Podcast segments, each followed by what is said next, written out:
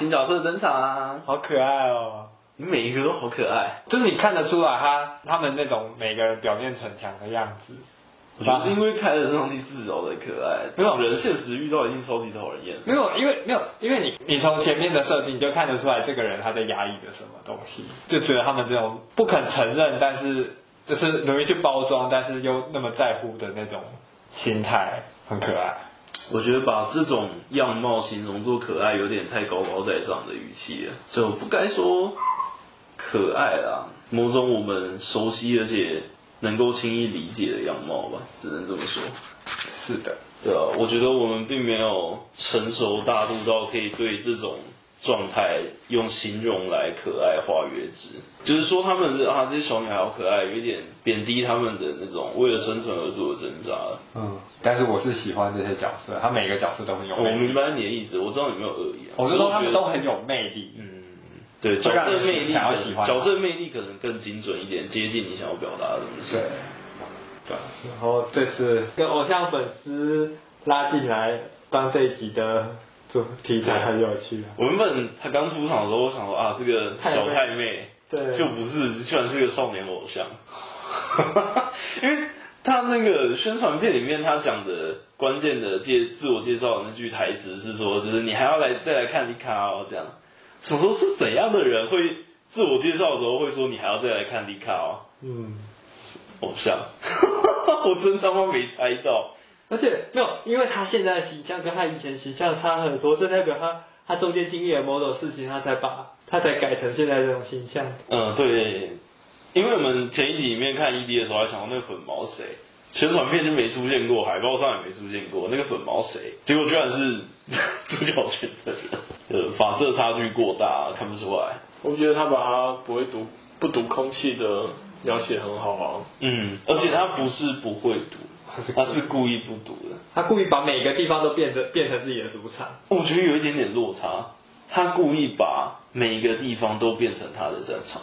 哦。嗯，我觉得是战场，他就要。那些情绪，他就要那些情绪化的相处，他就需要那些东西。他自己很多很厉害的台词断点，我觉得最靠北的是跑去蹭蛋糕的时候，老师刚好要离开，然后妈妈先说的就是那老师你路上小心，老师你先回去了这样。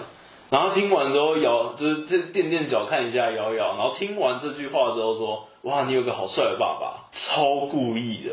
哦对哦，贱到不行，他。对，他不是说我把所有地方变成，他是把所有地方变成他的战场。他只习惯这个相处模式了，他就是故意的，他故意要讨人厌的，一定是你这样点我才真的有发现。但是他的每一个每一个挑衅爱或挑衅引流的，像还有那个吃水果，他就是故意的。就是他看到杰米为了他偷东西的时候，他为什么唯一想得到的？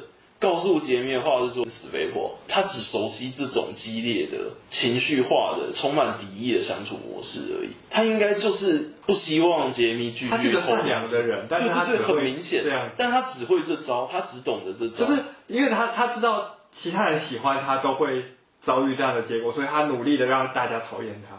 他有一个严重的，就把所有地方变成我的战场。他每一次断点都很棒。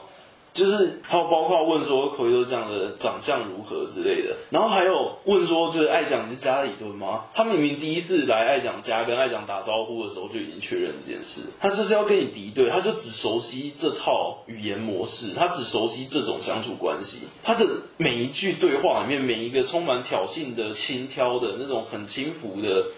死太妹的态度都呈现，用上帝视角看都呈现出一种非常无助而且自虐的感觉，自己脚本非常非常的强，这样算自虐吗？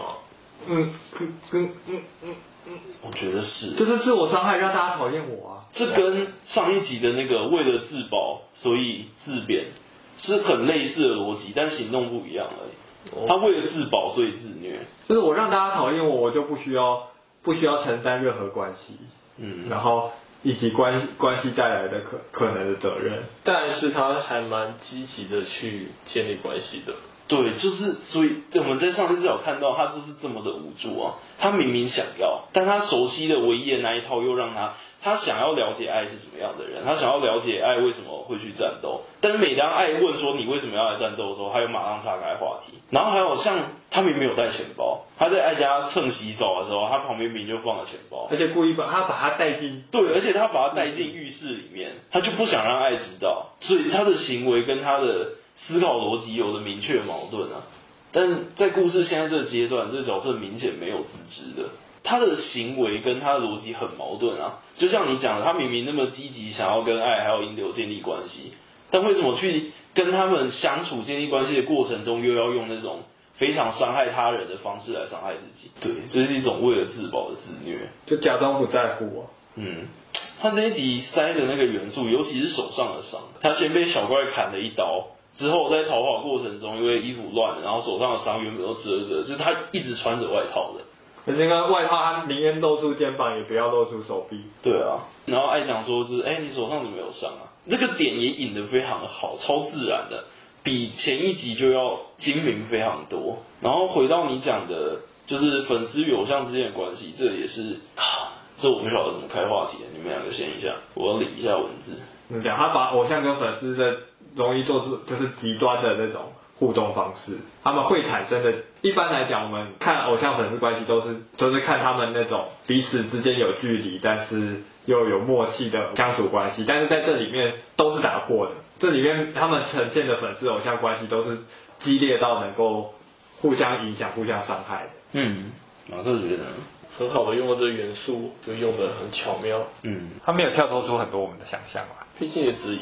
一段而已，对，而且他搞不好还有下下班第四集，搞不好也是第四集会延续这个话题，大概是的。然后他的武器应该也是用来自残用的美工刀哦，所以他才会说我想要跟你换。他明显不喜欢自己的那个武器。嗯，开头里面也没有一个前提段落说他从。前一个保护了蛋中女孩手上捡到武器了，嗯，他掉宝捡武器的那个模式逻辑跟爱讲这边完全不一样。他的武器是天生自带的，是象征性的，他内部最强烈的那个东西，他自我伤害的欲望，用自我伤害来进行某种逃避的同时自我保护，这个东西被具象化成他在心中世界的战斗的武器，这我觉得也非常精妙。我说的那个插半步，上一集说那个插半步就在这里，这就是有把那个半步补上来的。这对观众而言真的是接收的成本很低，了解速度非常快。你稍微对这个类型文本有一点点默契的话，你就完全可以明白他那些符号，他他的伏笔到底要表达什么。嗯，但是我不太懂那个 trigger 在哪里，就是那爱讲氮气冲刺的那个原因到底是什么？哦，你说那个想起来，口语都讲为什么没找我商量那个？那个我觉得这一集里面比较明确的一个大缺点，他的那一段对话是说，我们不是朋友吗？你要死那么重要的事，你怎么没找我商量？你如果找我商量的话，我完全愿意跟你一起死啊！你干嘛不找我商量？那所谓的为什么还会触发想起来这件事，就是说，为了跟偶像一起殉情而死的那一对两个小傻妹，他们牵着手在。前面爬楼梯逃跑中，然后他刚好跌倒，看到了这个。这边我觉得提示跟那个转折就不够好，要试试。就是他引出了一个其实很复杂的情绪，真的，你没有这样说，其实我没有想到。嗯，爱讲这个这一段回忆，他其实引出的真的是非常，不是回忆，我讲错了，你要注意，想象画面的回忆中的口语都讲，那不是回忆，那这种是对口语都讲美好想象的画面，是他很文青的在窗台边，然后风这样抚吹，还洒着漂亮的光那样。就是他不是说某一段回忆触发了他的感伤，他在感伤的是他记忆中的那个我心中美好形象的那个我最好的朋友，怎么就这样就没有跟我讲，没有跟我商量，就这样离开了。然后他对于这种东西的情绪总结是我很生气，他其实在生口语都讲的气。就你是不是没有真的把我当朋友？嗯、就我是不是哪里对你有点不够好，还是我没帮上你吗？这个复杂情绪其实对应在第二集，因为第二集里面他是一直向寇伊德讲单方面的呼喊式的道歉的，但到了第三话的时候，他在这个原本面向比较固定化的这个情绪里面，又增加了一个新的，而且几乎是完全相反的情绪面向，就是其实我在想念你的同时，也很怨恨你。嗯，他把这两个主角的相处关系新增了一层非常深刻的情绪。我我觉得超棒的，这一层我是觉得很重要。对，但引出来的方式就不够好，这是这一集脚本里面巨大的一个症结，它缺乏一个影子，嗯，不够明确。爱讲为什么会在这个时间点想起来这件事，然后会。在跌倒的时候这样子讲的，其实前面需要一点前提，就是我能想象得到的画面大概是，比如说场面明明很惊慌，然后那些小怪到处飞很危险，但是那两个傻小傻女孩就手牵着手，然后嘻嘻哈哈的在楼梯间这样边跳边跑，然后逃跑上去这样。嗯。然后那边可能还要放慢动作，就爱跌倒时候稍微慢动作的看着他们这样嘻嘻哈哈跳跳跑跑上去，然后他就才会有一个影子说，干人家死了都可以这样，就是真正的朋友死了一起死会长这样，所以我羡慕了，我嫉妒了，凭什么我没有？这样子引出来的话，刚刚那个情绪就会更完整。对啊，这可行没做到，这可能这一集里面唯一觉得扣分的地方，除此之外都很厉害。对啊，尤其厉害还有像他。最开头的时候，丽卡讲很生疏，完全不知道规则，然后就看人家突然消失，然后他也没那么在乎，然后他还跑去踢一下杰米的雕像，用那种非常嘲弄性质的在骂对方的，就是说这这种花坛跟你这肥猪一点都不合，但这边是他的梦中世界啊。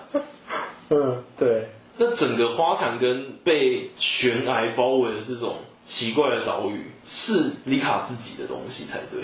所以你把这一整集看完之后，再回过头去想他最开始那一句说：“这个花坛跟你这是肥猪一点都不合。”这句话真的很自虐，写的非常非常的好。因为那是他在他心目中，对，在他心目中杰米死亡后的样貌，对他代表的意义。对对对对对，那他就不去承认说是他心中他的地位，对吧？时间也抓得很准，OP 前的那一小段。开场白，而且时间抓得非常准，就观众很明白你这个角色一出场之后，他要代表的东西是什么。但这种很迅速的就会去厌恶他、讨厌他，知道他毒舌，然后知道他要救的那个人的情绪明显跟爱讲完全不一样，然后他自然后面就有解释空间了。嗯，感这个就很厉害，这集很棒。除了作画上有点小突兀，也我主要是灯塔那段，灯塔那段有几卡。就是彼此之间衔接很突兀哦。单论单卡作画的话，水准还是很棒的。很多不连贯。对，非常的不连贯，室内空间感很糟糕。单论那一卡而言的话，你会觉得那一卡作画相当华丽，但它从哪里冲出去，冲向哪里，又打了谁，然后这画面空间感完全遗失了，就很糟糕。相比于他们最后在那个章鱼触手那边飞翔跑来跑去，在树手上冲刺之类的，后面那段就好很多。后面那段的空间感，还有人物的相对关系，还有你在攻击谁，你出了什么招之类的，那只有我办法看懂。但灯塔那边，尤其是爱讲两次蓄力冲刺都用了透视，也非常的大胆，但他又切的很突兀，而且你就一招而已，蓄力又蓄了两次，就很怪。嗯，应该就是放手让某个动画师。对对对对对对对，你这个猜测是最有可能。OK 啊，我画我画我画我画超帅。然后前面那个就哦，这他在冲刺出去之前，爱讲要先跌倒，这段我画，这段我画，然后他们完全没有衔接，然后宫崎也不够那个，就是作间去修饰他们，因为两个构图还有他们的透视差距太大，嗯，那你要修也没办法修，然后就导致这个这么突兀了，塞卡跟塞卡完全不同世界，嗯，所以尽量还是一整段都让你。也不一定，也不一定，看指挥的指挥力。对对对对对对对对，完全是看制作进行跟导演怎么指挥的。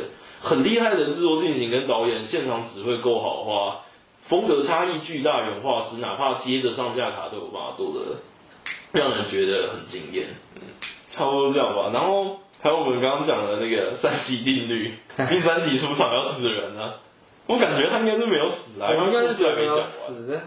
对啊。但我觉得他的那个这个就是比战的，笔战很有他的风格，就是好像我不在乎，但是我其实很在乎。哦，那就期待接下来。